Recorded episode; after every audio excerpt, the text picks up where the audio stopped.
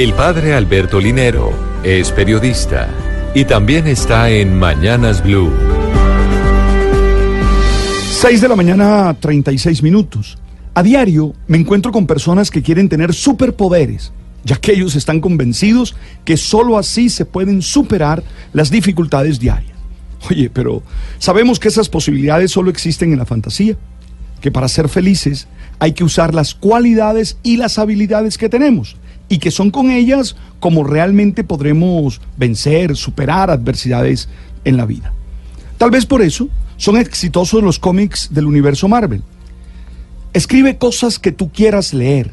Si tratas de escribir cosas que crees que ellos, señalando a los espectadores, quieren leer, tú no les conoces a ellos, pero tú te conoces a ti mismo y escribes algo que tú querrías leer. Tienes que haber otra persona en el mundo que también le gustaría. Esa frase es de Stan Lee, uno de los más míticos artistas del universo de la fantasía y los superhéroes.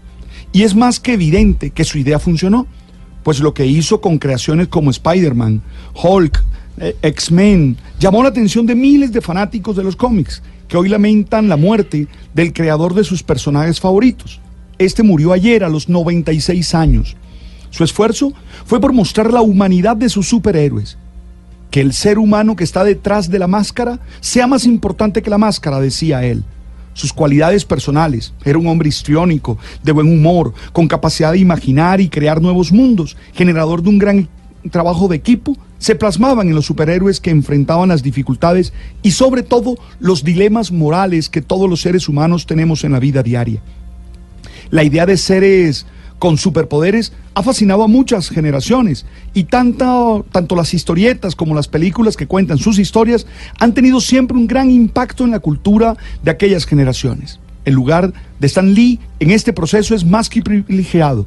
De hecho, es el único artista de este entorno que alcanzó semejante nivel de protagonismo y vivió los últimos años de su vida convertido en una gran celebridad.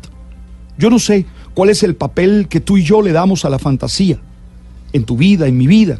Lo que sí sé es que ese papel es determinante en lo que pensamos y hacemos. Tenemos que ser capaces de soñar y confiar en nosotros mismos.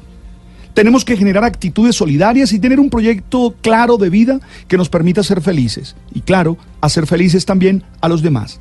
No se trata de tener superpoderes especiales, se trata de ser responsables con los que ya tenemos.